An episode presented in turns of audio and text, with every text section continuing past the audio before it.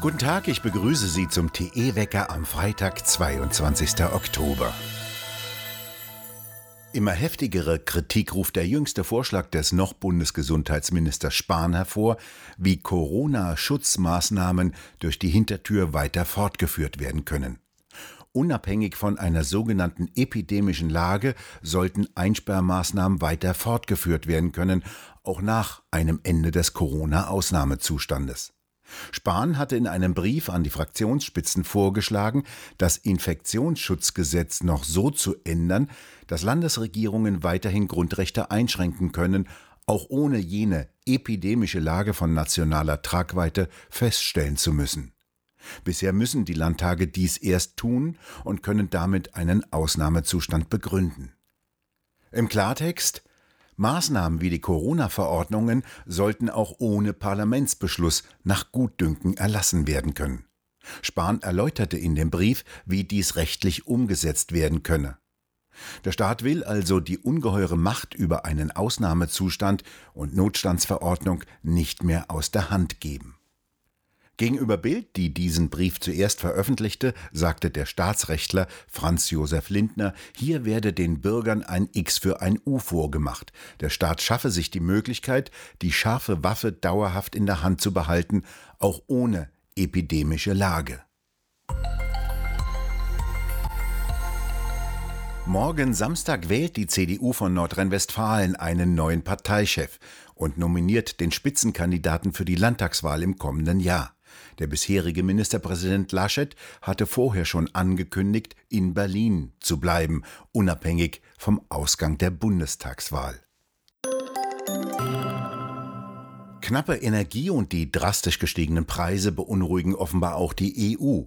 Sie debattierte beim gestrigen Gipfel in Brüssel mehrere Stunden über Energiepreise. Sie fürchtet offenbar Proteste, vor allem gegen jenen Green Deal, der die Energie noch teurer machen soll, während gleichzeitig im kalten Winter Menschen frieren. Widerstand gegen die Klimapläne der EU kündigte der ungarische Regierungschef Orban an. Beim gestrigen Gipfel in Brüssel forderte er ein Ende utopischer Fantasien. Damit meinte er die nächsten geplanten Schritte der EU, auch den Verkehrs- und Gebäudebereich in den Emissionshandel einzubinden. Die EU beansprucht, bis zum Jahre 2030 die CO2-Emissionen um 55 Prozent senken zu können. Außerdem sollen Neuwagen mit Verbrennungsmotor ab 2035 nicht mehr verkauft werden dürfen. Dies alles heize, sagen die Ungarn, die bereits deutlich gestiegenen Energiepreise weiter an und werde die europäische Mittelschicht umbringen. Der neue österreichische Bundeskanzler Schallenberg sagte, Energie dürfe nicht zu einem Luxusgut werden. In Tübingen wollen die Grünen ihren Oberbürgermeister Boris Palmer nicht mehr wie bisher als einzigen Kandidaten durchwinken. Er soll Konkurrenz im Kampf ums Rathaus bekommen.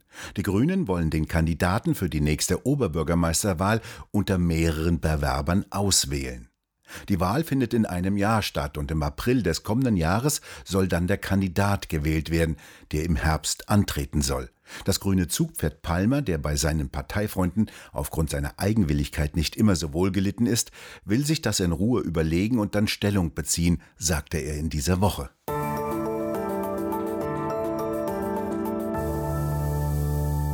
Das waren sehr deutliche Worte des polnischen Regierungschefs Mateusz Morawiecki in dieser Woche im Europäischen Parlament. Polen habe das Recht auf eine eigene Verfassung, die nicht von einem EU-Recht ausgehebelt werden dürfe. Wojciech Osinski, Sie sind Deutschland-Korrespondent des polnischen Rundfunks und erklären für Tichys Einblick polnische Politik. Der Konflikt zwischen Polen und der EU dauert ja schon länger. Was steht denn dahinter? Naja, guten, guten Morgen erst einmal, Herr Douglas. Ähm, der polnische Ministerpräsident hat den Standpunkt seiner Regierung ja klar dargelegt Anfang der Woche.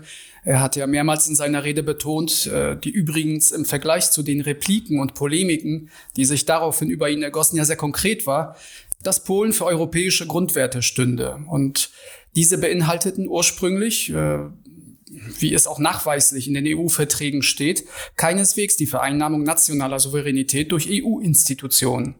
Und äh, selbstverständlich muss man in einer europäischen Wirtschaftsgemeinschaft, ja, die sich früher einmal als eine solche verstand, damit rechnen, dass einem Zugeständnisse abgerungen werden, ja, dass man kompromissbereit sein muss. Das ist klar. Aber in den Verträgen finden wir doch kein Wort von Eingriffen in die Organe der nationalen Rechtsprechung. Und wir reden hier von Polen, ja, dessen Regierung seit 2015 gleich mehrfach in demokratischen Wahlen im Amt bestätigt wurde. Ja, es ist ja auch keineswegs so, dass die Wähler der Regierungspartei Recht und Gerechtigkeit, also der PiS, mit nicht eingelösten Versprechen in die Irre geführt äh, würden. Ja, ich bin nicht der Regierungssprecher, aber ich muss mir das Ganze irgendwie auch anschauen und stelle dabei fest, dass sowohl die Justizreform als auch alle anderen Projekte der Peace in ihrem Wahlprogramm angekündigt wurden. Ja, und das gleich mehrfach. Auch bei der zweiten äh, Wahl. Wobei die Justizreform natürlich ganz besonders notwendig war und nach wie vor ist, denn sie ist ja immer noch nicht ganz abgeschlossen. Dies mag man vielleicht hierzulande oder auch in Brüssel, wo die heimlichen Zuträger aus der polnischen Opposition die EU-Abgeordneten mit Fehl Fehlinformationen versorgen, nicht verstehen. Aber es ist nun mal so. Es geht ja da um die Unabhängigkeit der polnischen Justiz. Welche Mehrheit hat denn Ministerpräsident Morawiecki hinter sich? Wie denken die Polen mehrheitlich? Stehen sie hinter ihm? Ähm, naja, also im EU-Parlament wird tatsächlich teilweise von den äh, EU-Abgeordneten aus der linken Ecke der Eindruck erzeugt, die polnische Regierung habe gar keine Mehrheiten. Ja? Äh, hier werden tatsächlich schwere Geschütze aufgefahren. Wie ich bereits sagte, das erinnert so ein wenig an einen politischen Zirkus oder um es ernster zu sagen, an einen Schauprozess wie zu den Zeiten des äh, Zentralkomitees, nicht wahr? Und ich habe ja in einem meiner Texte den äh, früheren belgischen Premier äh, Verhofstadt zitiert, der ja äh, auch EU-Abgeordneter ist. Und er hat jetzt auch äh, äh, wieder gesprochen, ja, in Straßburg und sagte, die Peace spiele mit ihrer Justizreform Putin in die Hände, ja. Ähm, und die, diese dieses Zitat, das hat sich so durchzogen durch, durch viele äh, Reden, die dort gehalten wurden. Ja? Und äh, es, es ist nun die gefühlt hundertste Debatte über vermeintliche Rechtsstaatsbrüche Polens. Und äh, ja, wie ich bereits sagte, man hat sich im EU-Parlament selten bemüht, mal die energiepolitische Abhängigkeit Europas von Russland zu hinterfragen. Ja, und da ist beispielsweise eine spanische Sozialdemokratin im roten Kostüm und die hat behauptet, der polnische Regierungsparteichef Kaczynski sei ein Agent Putins. Und an dem Tag zuvor hielt sie noch ein Referat über die Vorzüge der Dialogbereitschaft des Kremls. Ja, also wir haben es hier tatsächlich mit einem semantischen Chaos zu tun. Ähm, da werden Bedeutungen und Definitionen vermengt.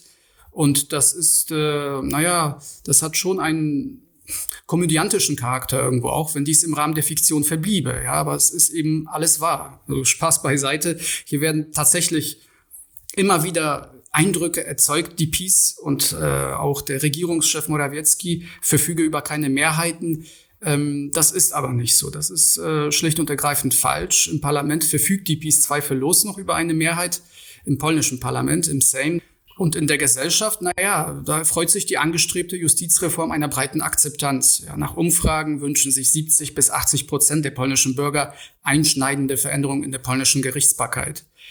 Und die Opposition, in der ja Tusk bekanntermaßen ein Bündnis mit der postkommunistischen Linken eingegangen ist, versucht das ähm, ja so mit gewissen Happenings so darzustellen, als seien alle Polen gegen die Reform. Ja, das ist aber nicht so. Sie hat natürlich ihre Gegner, aber die meisten befürworten sie. Und in Polen leben fast 40 Millionen Menschen.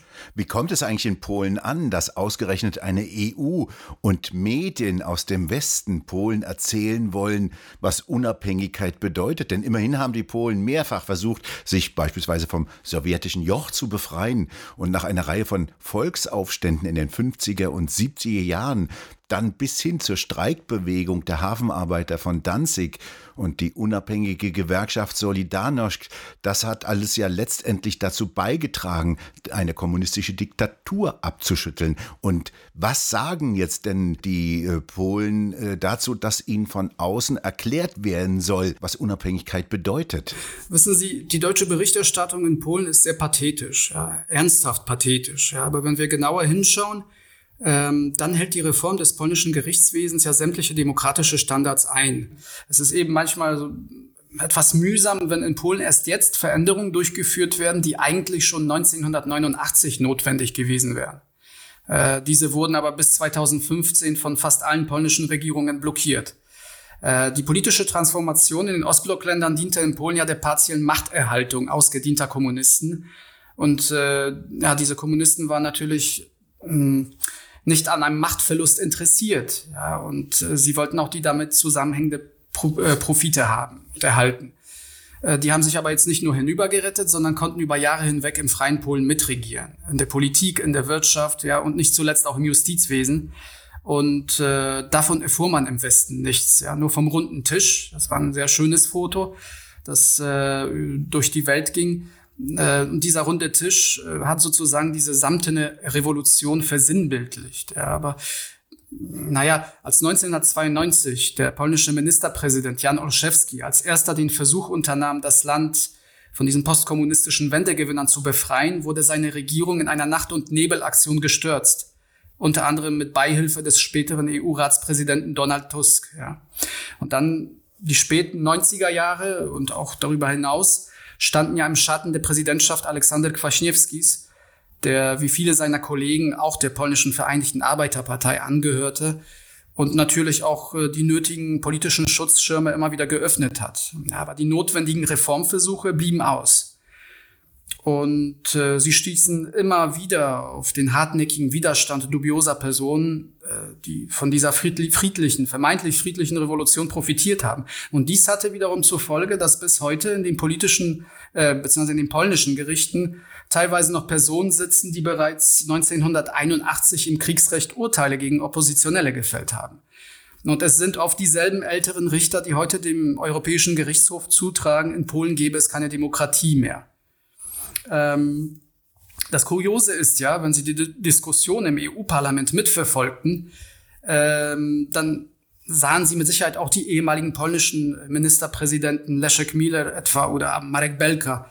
Äh, beide haben eine, naja, beide kommen aus erzkommunistischen Familien, haben das totalitäre System gleichsam widerspruchslos akzeptiert. Und jetzt belehren sie im EU-Parlament den antikommunistischen Widerstandskämpfer und heutigen Chef einer frei gewählten polnischen Regierung äh, über Demokratie. Ja, und die Spanier und Belgier in der linken Ecke, die können es ja nicht wissen. Ja. Äh, da kann man noch Gnade vor Recht ergehen lassen. Aber dass sich polnische Akteure und unermüdliche Marxisten wie Belka, Miller, Cimoszewicz auf diese Art und Weise in Straßburg reinwaschen, ja, das ist eine triste Ironie der Geschichte.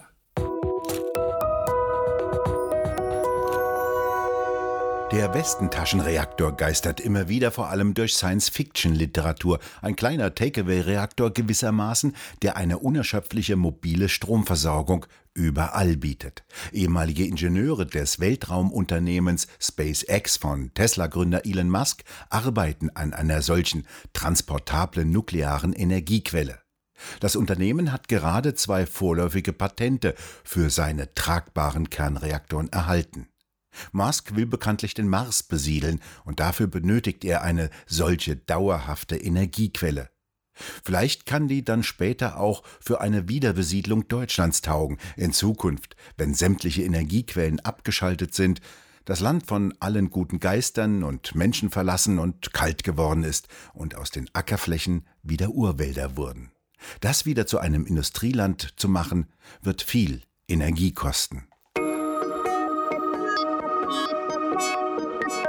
Der erste Herbststurm ist vorbei, ein Hochdruckgebiet rückt bis zum Wochenende heran, lässt kühle Polarluft einfließen. Heute bleibt es im Norden noch regnerisch, windig bis teilweise stürmisch und kühl bei Temperaturen um die 10 Grad. Am Samstag wird es trockener, im Süden sonniger, aber die Temperaturen erreichen nur noch 10 bis 14 Grad. Für den Sonntag prognostizieren die Wettermodelle nach Nebelauflösung Sonne und wärmere Luft. Alles in allem ein normaler Herbst mit schon kühleren Temperaturen und gelegentlichen Herbststürmen. Wir bedanken uns fürs Zuhören und schön wäre es, wenn Sie uns weiterempfehlen würden. Und wir hören uns am kommenden Montag wieder, wenn Sie mögen.